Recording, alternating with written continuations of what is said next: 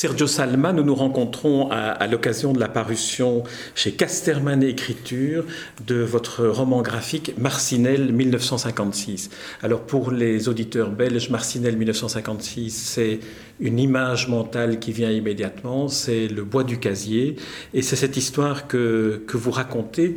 Et euh, ma première question serait, est-ce que vous pourriez nous faire la, la genèse pour vous de ce qu'a représenté euh, la catastrophe de Marcinelle? Euh, Vous étiez enfant, vous êtes né en 1960, j'imagine qu'à Charleroi, on vous a raconté et raconté cette histoire. Eh bien en fait non, pas du tout. J'ai été intéressé par le, domaine des charbonnages, même des usines, côté industriel de la région ou des régions en Belgique, à partir de mon, je sais pas, jeune adulte, 20 ans par là, et au moment où je cherchais euh, à être professionnel dans la bande dessinée. Donc j'ai, un peu cherché, fouillé des sujets, et le, sujet qui était le plus évident, c'est celui que j'avais autour de moi, qui faisait mon quotidien.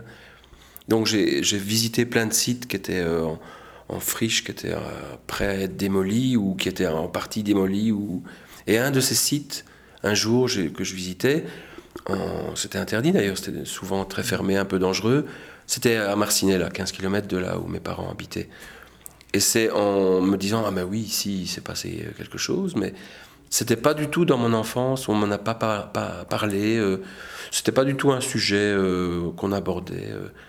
C'est un traumatisme euh, dont on se souvient, en Belgique en tout cas, mais moi, pas du tout dans mon enfance, pas du tout par mes parents ou des voisins. C'est venu petit à petit.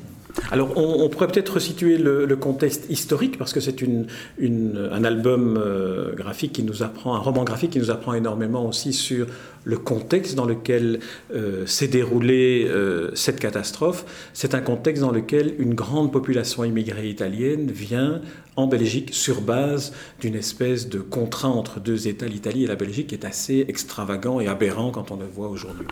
Oui, il se passe. J'aime bien contextualiser.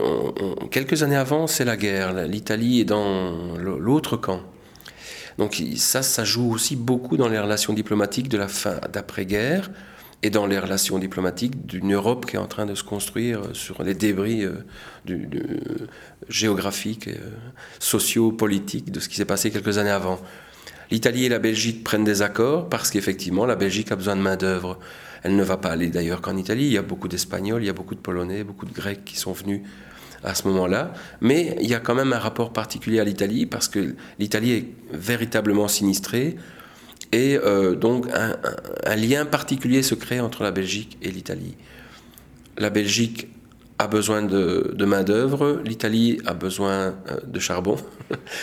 eh bien, il, il, y a des contrats qui sont aussi simples que ça. On échange de la main-d'œuvre contre du charbon et du charbon qui sera juste un peu plus tard extrait par des ouvriers qui sont achetés vendu, échangé contre du charbon.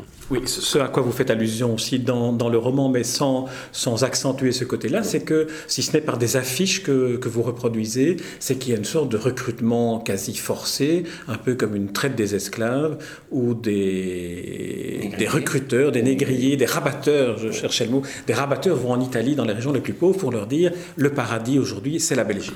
Alors, je n'y étais pas, donc je ne veux pas caricaturer. Ce qui se passe aussi, il faut, aussi savoir dans quelle région ça se passe. Donc on est dans le sud de l'Italie en ce qui concerne mes parents. Je ne connais pas précisément non plus la situation exacte, mais on est dans une région qui souffre de la famine et de la. Il n'y a pas l'eau courante, il n'y a pas l'électricité. On est dans un pays absolument sous-développé.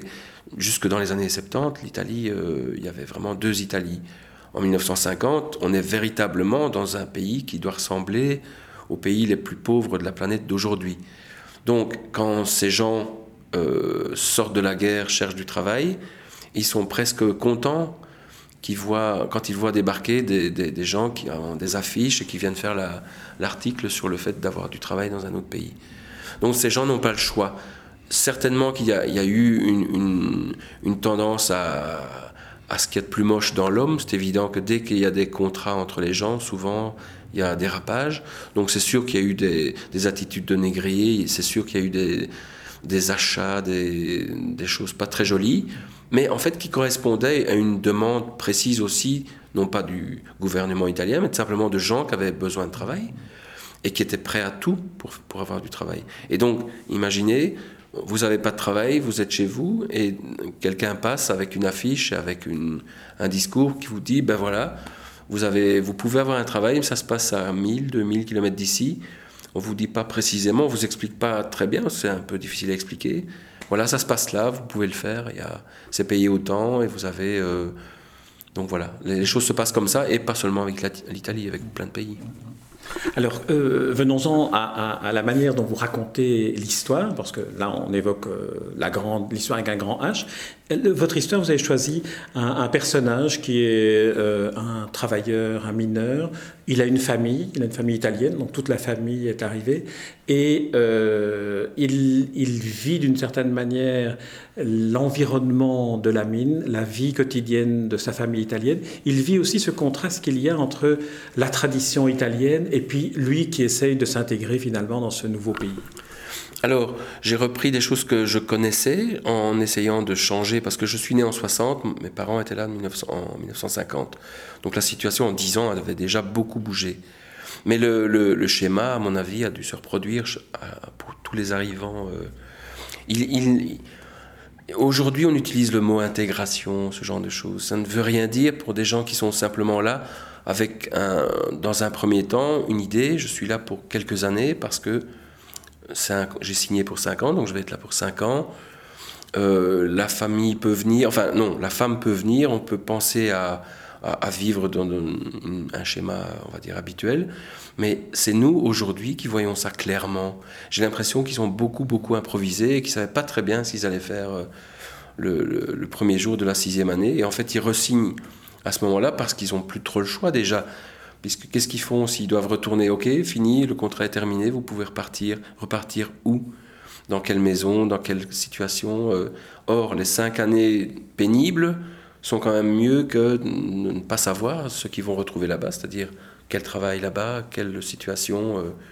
Donc, ils ont improvisé en restant une deuxième, une deuxième tranche de cinq ans, assez pour commencer à vraiment avoir des attaches ici, à se dire, euh, ben, cette maison, plutôt que de la louer, je vais peut-être payer pour l'acheter. Et l'enracinement se fait petit à petit sans qu'il y ait des mots comme celui qu'on qu'on utilise aujourd'hui, intégration ou, autre. On est dans, le, dans la survie, on est tout simplement à un temps dans la survie et, et par des gens qui sont des, la plupart du temps des, si pas des illettrés, mais pas loin. Donc c'est des gens qui viennent de la, de la campagne, qui ont fait une année d'études pour juste apprendre à écrire et à, et à calculer, mais qui sont généralement des gens qui, qui n'ont pas une réflexion, qui, qui n'ont euh, qui n'ont pas le choix, tout simplement. Donc ils restent. Alors à travers la, le, personnage central euh, masculin de, de votre Marcinelle 1956, vous abordez aussi, euh, par le biais d'une rencontre avec une jeune femme, le, la problématique plus large de la situation de la Belgique au niveau international, notamment la colonie, notamment le Congo. Nous sommes en 1956, deux ans plus tard c'est l'Expo universelle, quatre ans plus tard c'est l'indépendance. Alors, Marcinelle, quand j'ai décidé de, raconter quelque chose qui tourne autour de ce fait réel, je me suis rendu compte justement à quel point il était euh, symboliquement fort. Le Congo est encore là, euh, effectivement 58, une espèce de point d'orgue de la richesse belge euh, et de son rayonnement dans le monde sont, là aussi. Donc quand, moi je suis pris par ma fiction, la fiction c'est un, un mineur vit cette histoire-là, il travaille dans ce charbonnage dans lequel il va se passer ça, euh, et je suis pris par ma fiction. Je, je sais qu'il va rencontrer une personne dans, mon, dans l'histoire, et je ne peux pas faire une personne sans lui donner de caractéristiques ou de un caractère, et je sais qu'elle doit être l'opposé de ce qu'il connaît. Parce que ce qui se passe, c'est qu'il va sortir de, des rails, tout simplement. Il est depuis, depuis le début, il est sur des rails, et un jour, au moment où il s'émancipe, c'est-à-dire au moment où il achète une Vespa, en disant moi je ne vais, je prends plus le bus, je prends plus le vélo. Et surtout que la Vespa, le coût de la Vespa, c'est le coût de la maison qu'il aurait pu acheter là-bas s'il était rentré. Oui, symboliquement c'est ça. Quand j'achète cette Vespa, je prouve que je, je commence à investir dans ce pays. Si, mais cette Vespa le fait déraper parce qu'il il, il, fait une bêtise en roulant, il va trop vite, il, il dérape et il rencontre quelqu'un Et l'accident va amener l'accident qui va amener l'accident. Le malentendu va se poursuivre à cause de ben, les événements sont toujours liés. On, est aujourd'hui à un endroit parce que hier on a fait un truc qui, qui dépend de ce qu'on a fait avant hier. Donc Pour ceux qui n'ont pas lu le, roman graphique, euh, l'accident, c'est la rencontre avec une jeune femme qui est la fille d'un colon, qui est à Marcinelle pendant quelques, quelques semaines, quelques mois avant de repartir, et le, le travailleur immigré italien fantasme un amour possible. Enfin, c'est en quelque sorte une, métaphore de ce que pourrait être sa vie s'il avait été belge alors, encore une fois, quand on écrit, on dessine, on raconte une histoire, cinéma, théâtre, etc., on, essaye d'être plausible. J'essaye de me mettre dans la peau de celui qu'il était, un, gars de 30 ans environ. Il tombe euh, et quelqu'un vient l'aider et c'est une femme. Donc, nous, on a tendance à mettre des mots, mais la première chose qui se passe, c'est qu'il se relève, il voit une fille, une femme. Euh, qui lui parle, il comprend pas très bien ce qui se passe, donc il n'est il est, il pas charmé, il est juste étonné d'avoir pu euh, rencontrer quelqu'un euh, sur un accident. C'est souvent un accident. Euh, et il, n'a pas ce que nous, on, met des mots sur des choses, lui, il n'a pas ça, il est simplement, on va dire, plus rustre, il, est, il, est, il a une attitude d'homme qui rencontre une femme. Et puis, au revoir, merci de m'avoir aidé. Mais ce qui se passe, c'est que la maison de cette fille est sur la route son travail. C'est-à-dire, elle, elle, habite entre la, sa maison à lui, le coron, et le charbonnage. Donc il passe tous les jours. Maintenant, il ne pourra plus passer devant cette maison devant laquelle il passait depuis des années sans savoir qu'il y a une, une personne qu'il a rencontrée. Et cette rencontre vous permet aussi euh, de, situer aussi une des, difficultés de, ce qu'on appellerait aujourd'hui l'intégration, mais simplement de la cohabitation, c'est la langue. En fait, les mineurs italiens, comme ils vivent euh, principalement entre eux, euh, n'apprennent pas la langue ni des habitants belges, ni, et ça c'est important dans le cadre de la catastrophe, ni des porions et des contremaîtres. Ah oui, complètement. Quand, j'ai euh, imaginé cette histoire, le, malentendu s'est imposé. Je n'ai pas fabriqué cette histoire. Je me suis dit, ils vont pas se comprendre. Je sais que ce qui va se passer, c'est que la fille euh, va le charmer sans, le vouloir, ce qui peut nous arriver euh, dans la vie de tous les jours. Et je sais aussi que Marcinelle, l'accident va être causé par le fait que quelqu'un en bas n'a pas compris ce que quelqu'un en haut lui a dit. Donc la catastrophe va être causée aussi à cause d'un problème de langage, ou de langue, ou d'incompréhension, ou de malentendu. Euh, avant que je, crée cette histoire, et avant, et même après, je, je, considère que la vie est une suite de malentendus, d'à peu près de quiproquos.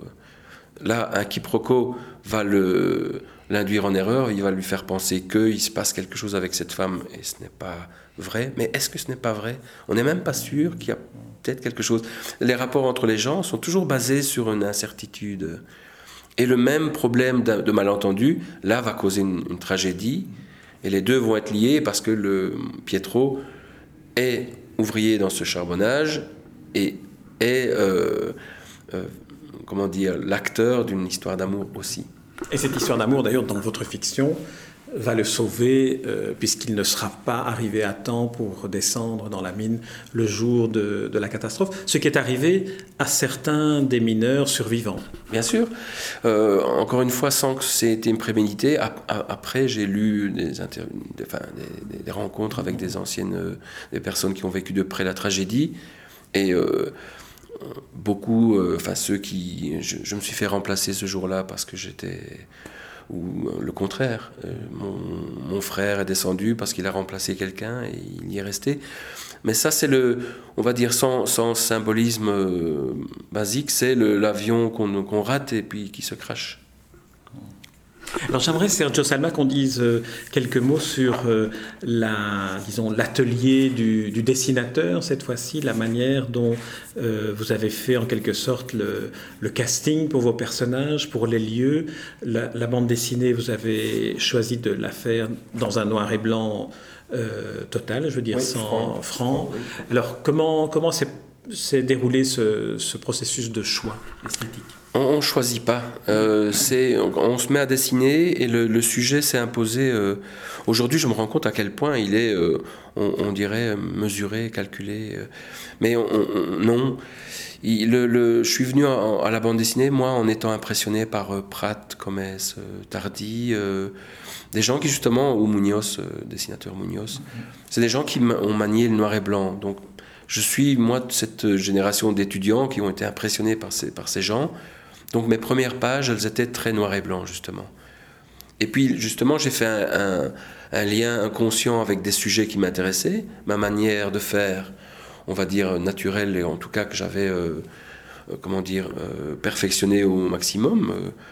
les deux ont coïncidé, et puis je me suis rendu compte à quel point ils ont, ça a coïncidé, à quel point ce sujet de la mine, des charbonnages, était un sujet noir et blanc, donc sans même faire de, de jeu de mots. La mine, on a une mine de crayon, le charbon c'est noir, les gens qui descendent descendent dans l'obscurité, il y a le contraste avec ce qu'on appelait euh, le jour, on remontait au jour, donc on remontait à la lumière. Euh, le noir et blanc s'est imposé aussi pour ça, et c'était dans mon intimité, dans mon intime... Euh, conviction aussi que la couleur, elle était absente. Et, en plus, quand je me suis, quand j'ai commencé à me documenter, qu'est-ce que j'ai vu? Bah, Des photos en noir et blanc. Euh, le passé souvent existe en noir et blanc. Et donc le, le, graphiste que je suis a, poussé ça au maximum en me disant, mais les images seront noir et blanc, avec un contraste maximal, parce que l'histoire est basée sur le, le choc de de plusieurs choses. Quand, quand la, la, fille dont on parlait, euh, j'ai décidé de lui donner des, un caractère.